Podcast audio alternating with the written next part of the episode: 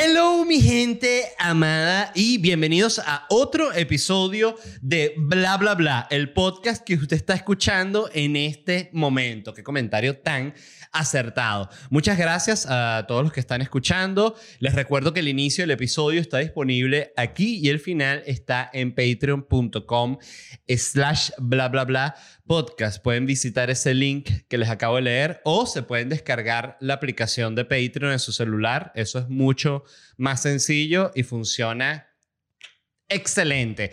Y a la gente que está en YouTube, Spotify, eh, Apple Podcast, Google Podcast y Tus Nalgas Podcast, les ruego de rodillas que se suscriban al canal y activen las notificaciones si les gusta el podcast. De nuevo, si usted se siente que este, que este podcast le da calma, le da paz, le da algo que, tener en la mente mientras usted hace otra cosa. Yo lo sé porque yo lo hago con el podcast, el que es mi favorito, que es Revolutions, que se los he recomendado un millón de veces, Revolutions de Mike Duncan, que ahorita está, me, es interesante porque he visto cómo, em, digamos que yo al tener un podcast vivo como la, la experiencia, bueno, que, que, obvio lo que voy a decir de tenerlo, pero a veces como me, me, desligo un poco de la experiencia de la audiencia y me pasa que con este podcast que sigo, que soy audiencia,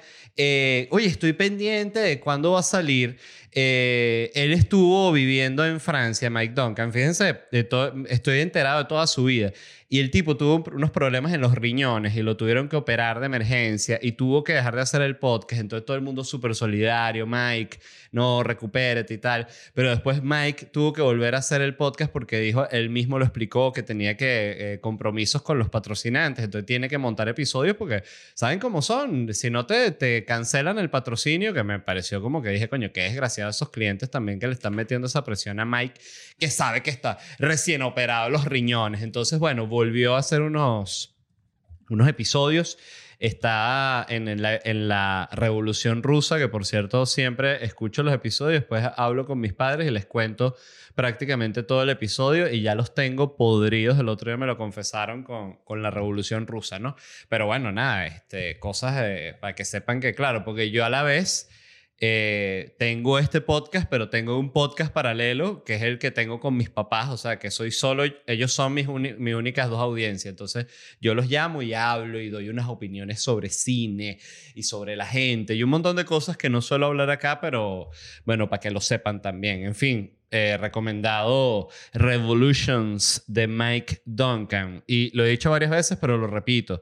Llegué a él gracias a que lo recomendó un amigo, Mauricio, y lo primero que escuché de él y que recomiendo, el podcast está en inglés, es una serie, una temporada que tiene sobre la independencia de Latinoamérica, sobre Bolívar, sobre eh, Páez, eh, O'Higgins, eh, el, otro, Artigas lo menciona como muy por encima, pero más que todo Bolívar y habla mucho de la relación de Bolívar con Páez y fue muy interesante ver la historia de, Venezuela y de Latinoamérica como desde una visión, siento yo, más objetiva y definitivamente menos romantizada, ¿no? Que es como uno la aprende que Bolívar es así como un dios, pero independientemente del bando en el que tú estés en el país. Este, es como una vaina que hay como una unificación a través de, de Bolívar, se pudiese decir, pero igual ya también lo quemaron.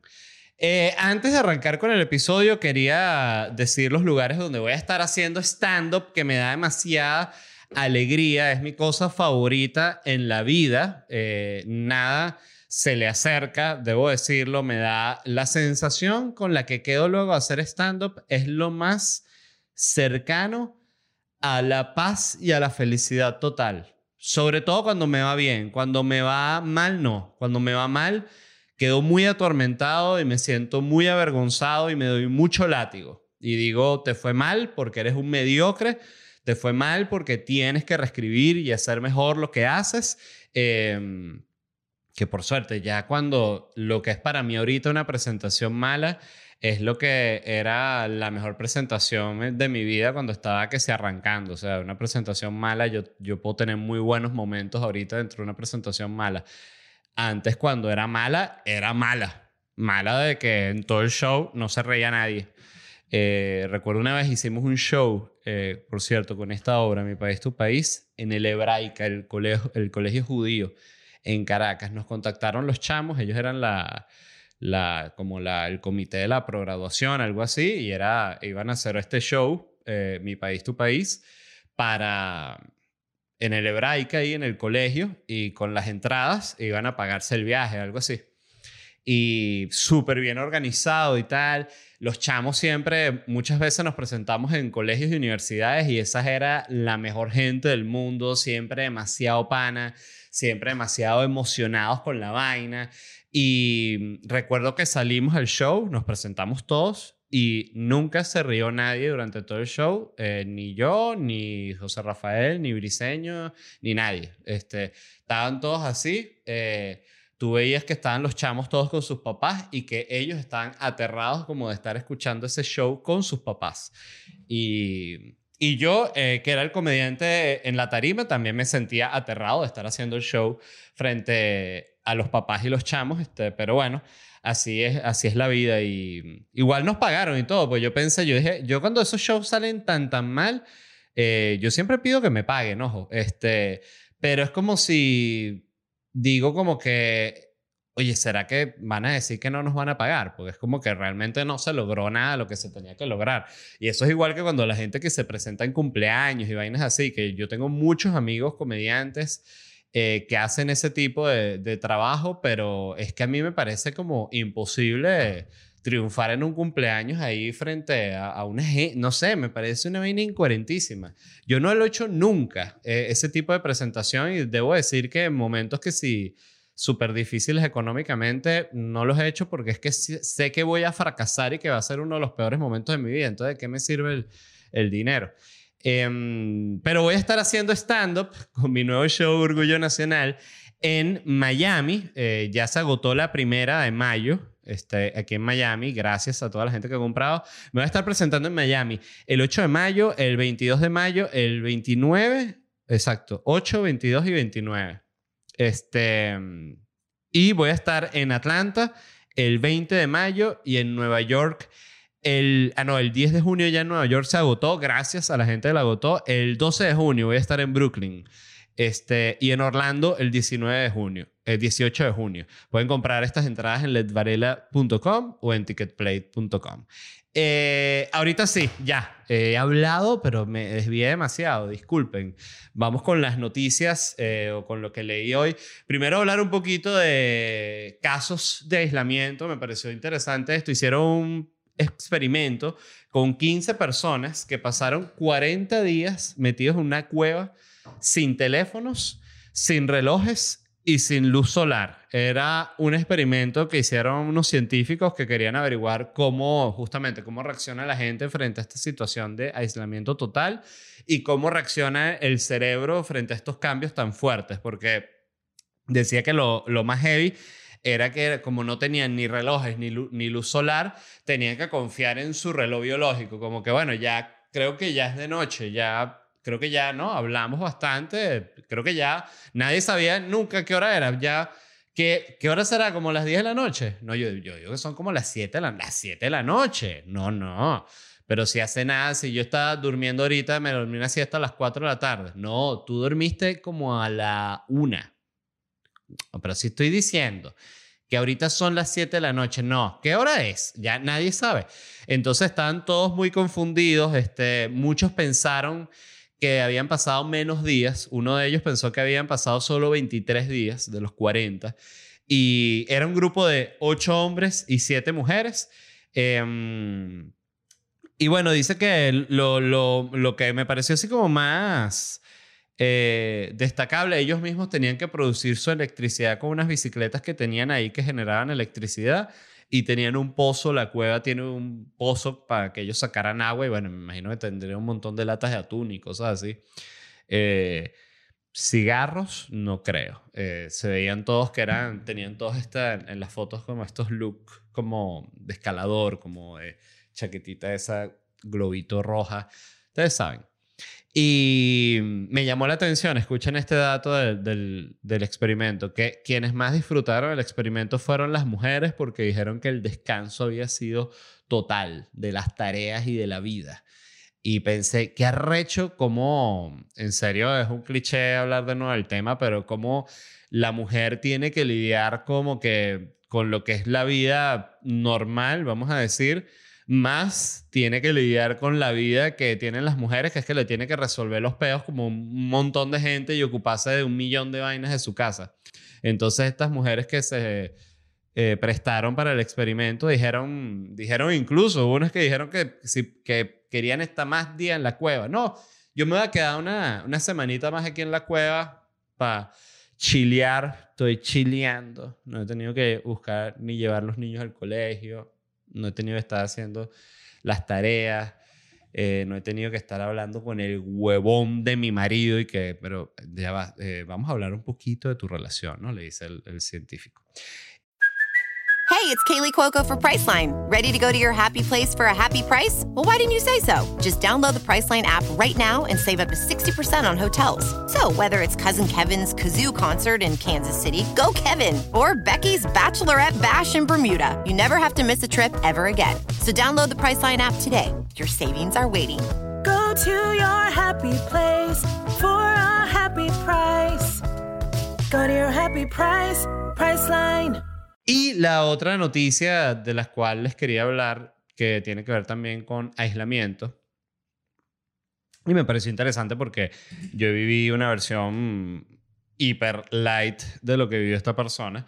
Eh, este fue un piloto que cayó en el Amazonas y sobrevivió 36 días solos, solo, rodeado de serpientes y cocodrilos y, y cunaguaro y todo lo que hay en la selva, porque además Claro, serpiente y cocodrilo, pero más todo lo que te pica, la hormiguita, la vaina, escorpión, libélula con puya larga, ¿sabes? Eh, mosca, doble puya, cangrejo de río, te pica las bolas, o sea, esto no para. Este tipo me pareció interesante su historia porque el tipo se llama Antonio Sena, tiene 36 años, la, la edad mía, que también me parece lo hace mucho más jodido porque además yo yo me perdí en el Ávila teniendo como, ¿qué? Oye, no me acuerdo exactamente qué edad tenía, pero creo como 20, 21 años. Este, este tipo tenía la edad que tengo yo ahorita, que yo ahorita me considero, en comparación con el chamo, mi versión que se perdió, me considero un anciano. Y lo digo sobre todo a nivel físico. Y fíjense qué interesante la historia de él él tenía un restaurante que estaba arrancando y la pandemia, coronavirus, el tipo quebró. Y él era piloto de avión. Y le salió, es una película lo que le sucedió a él.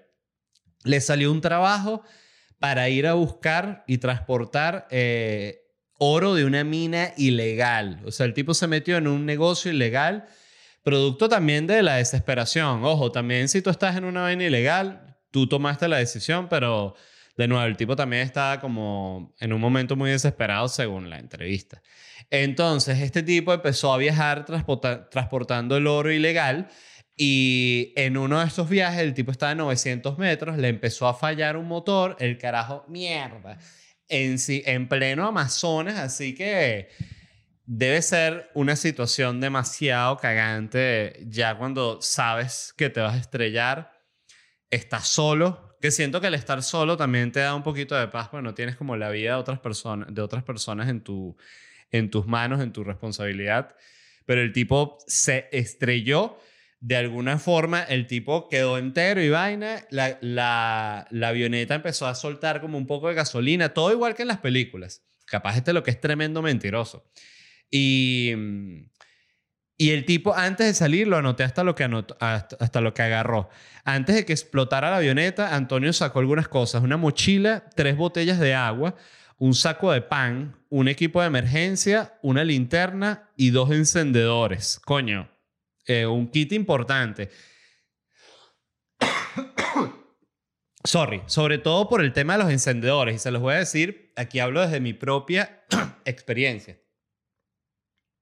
Mmm Café. Qué divino, no lo había tomado. Mm.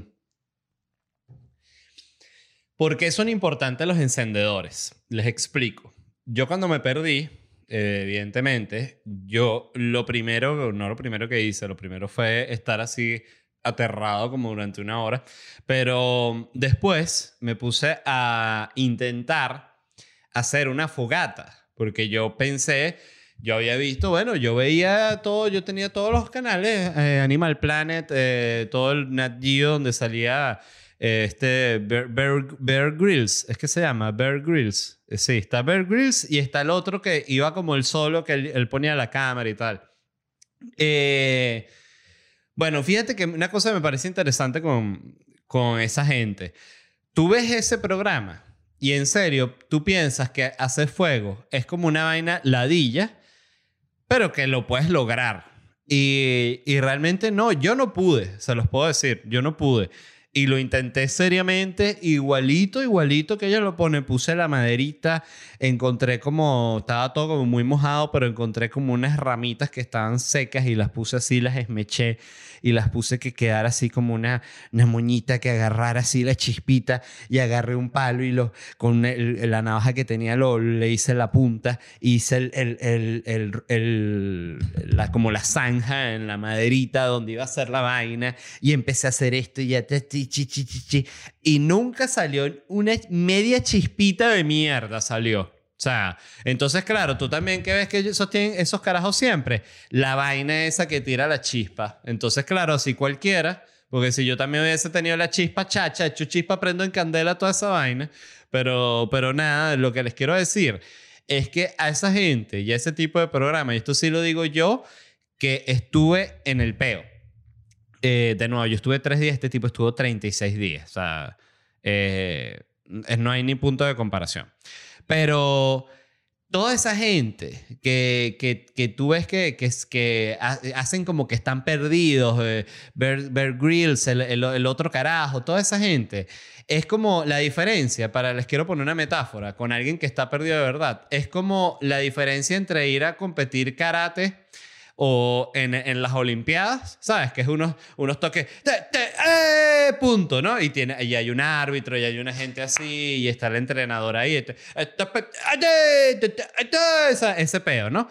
Es la, como que compararas eso con caerte a cuchilladas eh, en la calle con una persona, un desconocido, cada uno tiene un cuchillo y se tienen que caer a cuchillazos, pues. Esa es la, la diferencia. O sea, los dos son peleas. Eh, las dos van a requerir algún tipo de habilidad, pero bueno, simplemente no compares, la verdad, porque el tipo que está ahí está con un equipo de grabación, está con un celular sote así, lo viene a buscar un helicóptero en dos segundos, o sea, entonces no, realmente no está en una situación para nada de, de peligro ni de un coño, está todo súper medido. Eh, entonces es importante no pararle bola no pararle tanta bola a esa gente porque realmente no, muchas de las cosas que ellos te muestran y tú no, no las vas a poder hacer tampoco y no tienes los equipos que ellos tienen.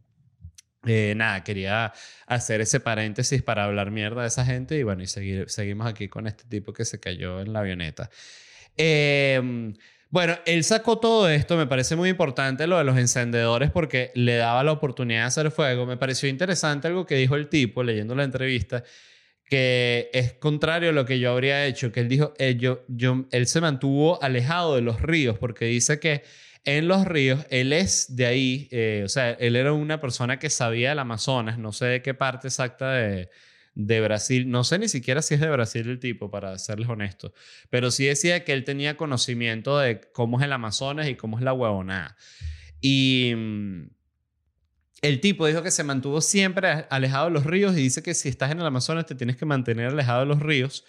Que yo pensé, coño, pero qué chimba porque del río es que tomas agua. Entonces te tienes que mantener alejado, pero también te tienes que acercar o tienes que efectivamente mantenerte alejado todo el tiempo y ver cómo consigues agua. Pero también sé que las tribus se, eh, suelen vivir en cierta cercanía al río entonces eh, decía que es lo mejor porque dice que los animales más grandes están siempre cerca del río, los cocodrilos y los cunaguaros y ese tipo de vaina.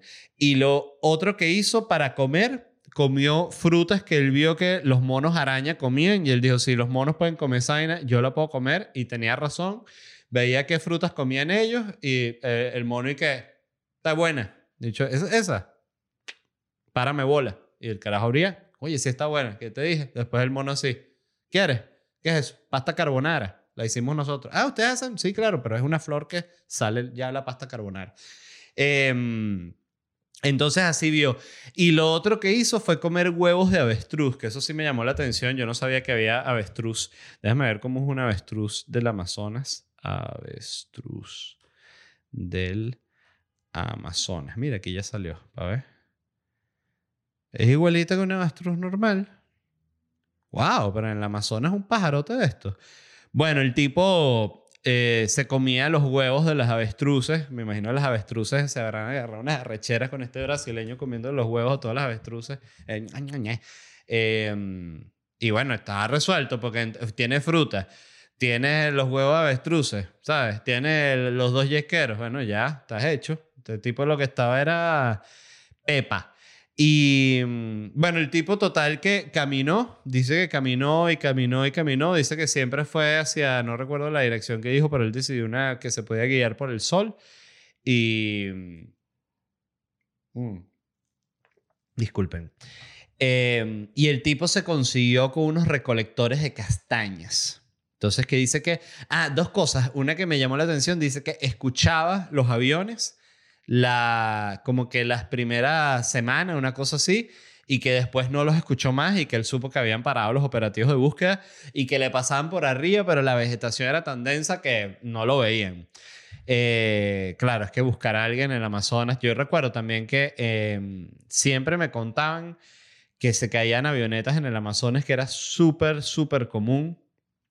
Y y que la gente no aparecía más nunca porque no había forma de meterse para allá a buscarlos, o sea, era como que muy jodido. Y lo otro que también recuerdo era que se perdían avionetas y había gente que, esto también, todas estas son cosas que me enteré cuando me pasó lo del Ávila y tenía mucho contacto con rescatistas y así en ese momento y me echaban estos cuentos. Y me enteré, por ejemplo, también recompensas de gente millonaria que se les había caído que si un hijo ahí, una avioneta en el Amazonas y habían unas recompensas así millonarias por, el avión, o sea, no, por, para conseguir dónde estaba los restos del hijo, lo que fuese. Y pensé como que, wow, qué interesante debe ser la gente que se dedica como que, no sé si existirá, pero la gente que se dedica profesionalmente como a buscar ese tipo de recompensa como tan particular. Y bueno, el tipo se consiguió caminando unos recolectores de castañas que dice que los escuchaba, pero no los encontraba, pues estaban como metidos entre la selva.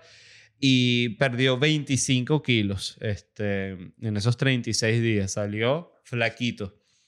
Eh, qué locura. Y bueno, dice que aprendió mucho de su experiencia, que cuando se consiguió con los, con los recolectores de castañas, que ellos lo ayudaron y que él vio que esa gente que trabaja ahí, que conoce mucho del Amazonas y que no era como los carajos con los que él estaba trabajando que estaban volviendo mierda al Amazonas y con lo del oro. Entonces, siento que también por lo de, el hecho de que él trabajaba en una mina ilegal fue que la historia no fue más famosa internacionalmente, porque bueno, claro, tiene como, el tipo tiene esa capa de maldad, ¿no? Pero bestial, la verdad. Impresionante cómo sobrevivió este carajo. Eh, y qué fuerte. O sea, de nuevo, no me puedo imaginar la, la locura que vive una mente 36 días. Aunque también por otro lado, yo creo que ya, cuando tú llevas ya... Coño, este tipo estoy seguro, no me, no me queda la menor duda de que cuando ya estaba como por el octavo día, una cosa así, ese tipo ya estaba bastante claro en lo claro, ¿sabes? Como quien dice, estaba como que ya mucho más consciente que en cualquier momento sale un cocodrilo, lo jode, un aguaro y lo jode, unos monos, una hormiga le pica donde no tiene que picar, le puede pasar cualquier cosa, pero mm, definitivamente un tipo que sobrevive 36 días eh, tiene unas capacidades distintas y ya, eh, es un monstruo. Pero bueno, seguimos con otra noticia. Esta me la envió Moisés González y Japón. Una vez más, muy buena esta noticia. Esto fue un tipo, un hombre japonés que estafó a 35 mujeres. Él era un vendedor de purificadores de agua y cabezales de ducha, que es como la cosa menos sexy del mundo. ¿A qué te dedicas? Yo estoy en el, en el negocio de los cabezales de ducha. Es una pieza que es muy sexy, ¿sabes? El cabezal de ducha porque, bueno, eh, ve el cuerpo desnudo de la persona que se baña, el cabezal de ducha. Ah, Nunca lo había visto así, sí, claro. Yo sí. Em, entonces el tipo vendía purificadores de agua y cabezales de ducha. Eh, contactaba a estas mujeres como a través del negocio y que, oye, para venderte un purificador de agua. Y la mujer, ay, sí. Eh, me imagino que también es una, una forma de conocerla porque cuando le va a vender el purificador de agua, él, eh, para concretar la, la instalación o quizás si va él, a, a- si ya es un fajado de ese nivel y va a ir a hacer la instalación, él ahí puede ver si, si es una mujer que vive con alguien, este, si está casada, em, en fin, si tiene 15 gatos, o sea, son muchas cosas que él puede ver. Y el tipo lo que hacía era que estaba saliendo con estas 35 mujeres al mismo tiempo. A todas les decía que se iba a casar con ellas. O sea, em, las emocionaba les decía que estaba enamorado y todo esto. ¿Y por qué? Porque les sacaba regalos, que era eh, ropa y comida, era lo que, lo que le regalaban. ¿no? Entonces, ¿cómo era su modus operandi? Ya una vez que él hacía el contacto con la mujer que ya la había conquistado, bueno, él le decía, ¿a qué no sabes qué? Y las mujeres le decían, ¿qué? Y él decía, cumplo años pasado mañana. ¡Ah! No puede ser, ¿cómo no vas a avisar? ¿Qué? No, vete, tengo que ya ponerme a ver qué te regalo y tal. No, no me regales nada, no me regales nada. Decía este el, el, el parasite Shengere. Parasite Shengere. Y mm, no me regales nada, no me regales nada. No, sí, sí, sí. Te voy a invitar a un restaurante. Y lo invitaban, de hecho, a unos lugares de mierda, porque escuchen esto él sacó, eh, bueno, el punto es que salió con tantas mujeres a la vez. Claro, tú sí estás saliendo con 35 mujeres a la vez. eh, tienes mucha posibilidad de que te vean por ahí, porque además que no, no digo, o sea, eh, lo, si, no, si les dice a las mujeres, elige el lugar tú, tiene que estar pendiente de que no vaya a elegir un lugar al que él ya fue, ¿no? O sea, entonces tiene que elegir, es todo un esfuerzo bien grande 35 mujeres al mismo tiempo, una locura. Y sacó, el punto es que se enteraron estas mujeres, una, no puede ser, a ti también, ah, no, también me dijo que se va a casar conmigo, pero el, el de, el de la- los cabezales de la ducha, sí, vale, el- este, el del- de la ducha, ah, sí, vale, ese mismo. Eh, 900 dólares le sacó. Entonces, claro, yo hice la división, 900 dólares entre 35 mujeres, son 25 dólares por mujer. Entonces, ok. eh, oye, ¿a dónde lo invitaban a este señor? ¿A puro McDonald's, puro KFC? Eran puras mujeres que estaban pelando. Entonces, lo cual lo hace más maldito, debo decir, porque siento que si tú no, que sacaste una escena al, al restaurante más arrecho de Japón, la mujer hizo una reserva que duró un mes y tal. Ah, bueno, bueno, digamos que eh, sacaste una recompensa grande por tu locura. Pero aquí, o sea, 25 dólares por mujer, muy poco, muy poco, muy poco. Está... Yo les confieso algo, toda la vida quise ser un interesado y casarme que sé con una millonaria, pero la verdad eh, ni conocí muchas millonarias y por alguna razón siempre las que han sido mis novias son pobres, o sea, es una cosa como natural, quizás eh, haya algo ahí que hace que uno conecte más como en la lucha o algo así. Pero, pero es la verdad, pero eh, la verdad me gustaría tener... No, no me gustaría estar mantenido por nadie, la verdad. Estoy hablando huevonadas. Siento que debe ser muy incómodo depender al 100% de alguien. Creo que ya cuando estás haciendo como el plan de la familia, creo que... Y hay hijos involucrados, creo que hay esos digamos que esas posiciones es mucho más normal que cambien. Alguna vez uno produce más, el otro produce menos y, y, y después se intercambian, ¿no? Pero, pero siento que el vivir así como siempre a mí me da mucha angustia cuando yo me entero de esa gente que vive así de alguien como sin hacer nada.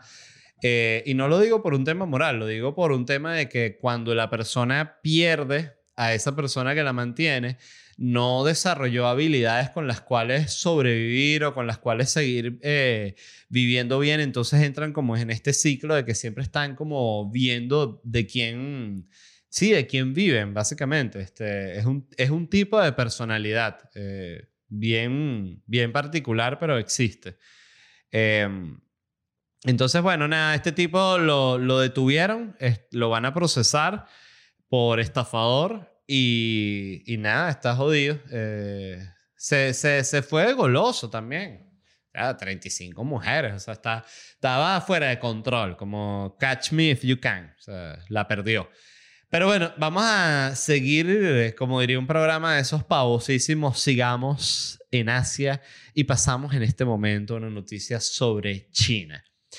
El crédito social chino, esto me lo envió Manuel Arturo Paz. Yo ya he leído esto varias veces y de hecho eh, esto lo están implementando desde 1900, desde 1900, desde, desde el 2014. Creo que leí, pero también es más o menos ese tiempo que lo, que lo estoy leyendo. Y esto tiene mucho que ver con ese episodio de Black Mirror, que palo fue Black Mirror, ¿no? Yo no sé, eso lo siguen sacando, no sé. Yo nunca los vi todos, pero los que vi me parecía que es ese tipo de serie que era como muy efectista, pero eh, daba conversación. O sea, tú veías los capítulos de Black Mirror y quedabas hablando, que es algo muy, muy interesante y que no, no muchas cosas lo suelen lograr. Recuerdo que veía una película que se llamaba em, como eh, The One Who Follows, una vaina así como y que era como esta película de terror, que era como esta persona que te estaba siguiendo todo el tiempo, ¿no? Entonces, este, eh, era como medio una, una, una especie de, mm, no sé si era así, como una metáfora de las enfermedades sexuales de transmisión sexual, que era como que, porque cuando él, te mataba a ti, él iba a la persona anterior. No me, ay, ahorita me perdí, pues, ¿cómo se llama? It Follows, se llama. Para ver, un segundo. It Follows. Exacto, It Follows se llama la película. Eh, Jay, una joven de 18 años, tiene una experiencia sexual con su novio en la parte trasera del auto, tras lo cual su novio la ata una silla y le explica que ha transmitido una maldición que se propaga mediante el sexo. Exacto. Entonces, eh, el bicho que It Follow, el que te está persiguiendo a ti, la única forma de que él no te mate a ti es que tú te cojas a alguien. Entonces tú cuando te cojas a esa persona, tú le tiraste el follows. Entonces tú quedas libre y esa persona tiene que coger con alguien más para tirarle el follow. Y siempre el follows viene caminando así y es que si una vieja es un niño, es una película, yo se las recomiendo de verdad porque no solo me cagué la risa, sino de verdad me pareció una buena película de terror. Y es este tipo de película que da tema de conversación. O sea, tú la ves con, con tus amigos o la ves con tu novia y vas a quedar hablando de la vaina un buen rato. Este, tiene ese punto. Pero volviendo al, al crédito social chino, eh, es, es, una, es un sistema que le da puntos a los ciudadanos dependiendo de su comportamiento, ¿no? Entonces aquí les leo en qué consiste se basa en la reputación del ciudadano dando a, dando a cada individuo un valor, un número un puntaje, un puntaje entre 350 y 950 según su confiabilidad. Si no pagas una multa o cometes algún delito menor, eh, si no, estoy leyendo horrible, disculpen. Si no pagas una multa o cometes algún delito menor, como por ejemplo tener en tu casa la música muy alta o fumar en un lugar prohibido, pierdes puntos. Pero también los pierdes dependiendo de tus, tus creencias religiosas opiniones políticas. Bueno, claro. Eh, entonces, bueno, tú estás hablando con un amigo en China y te dice, mire, ¿y cómo tienes ese crédito social? Tú le dices, no, bueno, horrible, horrible, porque tiré una colilla para el piso y hablé mal del comunismo. Entonces bajé 18 puntos. Mierda. Y mi esposa puso un, Em, puso un, eh, el Twitter de ella se llama Weibo, ¿no? Entonces puso un, ¿cómo se pone, cómo se dice, se diría un tweet? Si es Weibo, podría justo un Wavy. Puso un Wavy, eh, nada, que critica como el legado de Mao y nos bajaron 62 puntos a la familia. Verga. Entonces, ¿qué, ¿qué pasó? Nada, que no nos vamos a poder ir de viaje. Porque la cuestión es así, si tienes el crédito alto, puedes viajar, puedes ser funcionario, qué divertido, y puedes enviar a tus hijos al colegio que quieras. Me imagino que es como a los colegios cool en China, ¿no? Y mal crédito, si tienes mal crédito, te pueden negar pasajes de avión, negarte pasaporte y prohibirte usar Alibaba. ¡No! Alibaba, el Amazon chino, no lo puedes usar si tienes mal crédito. Es como que vas a tener que salir a comprar tus vainas para la tienda. No me hagan esto, por favor. Muchas gracias a todos los que escucharon. Recuerden que el episodio completo está disponible en patreon.com slash bla bla bla podcast y si quieren conseguir entradas para mis shows en vivo pueden visitar ledvarela.com.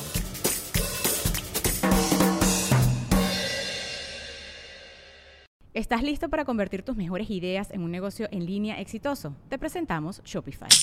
Tal vez no lo sabías, pero nuestro podcast More Than Mamis es un negocio y lo empezamos por supuesto para desahogarnos y hablar sobre la maternidad, no para convertirnos en expertas de ventas y del e-commerce. Así que sí, necesitábamos ayuda para vender nuestro merch y poner en marcha nuestra tienda. ¿Y cómo suena con Shopify?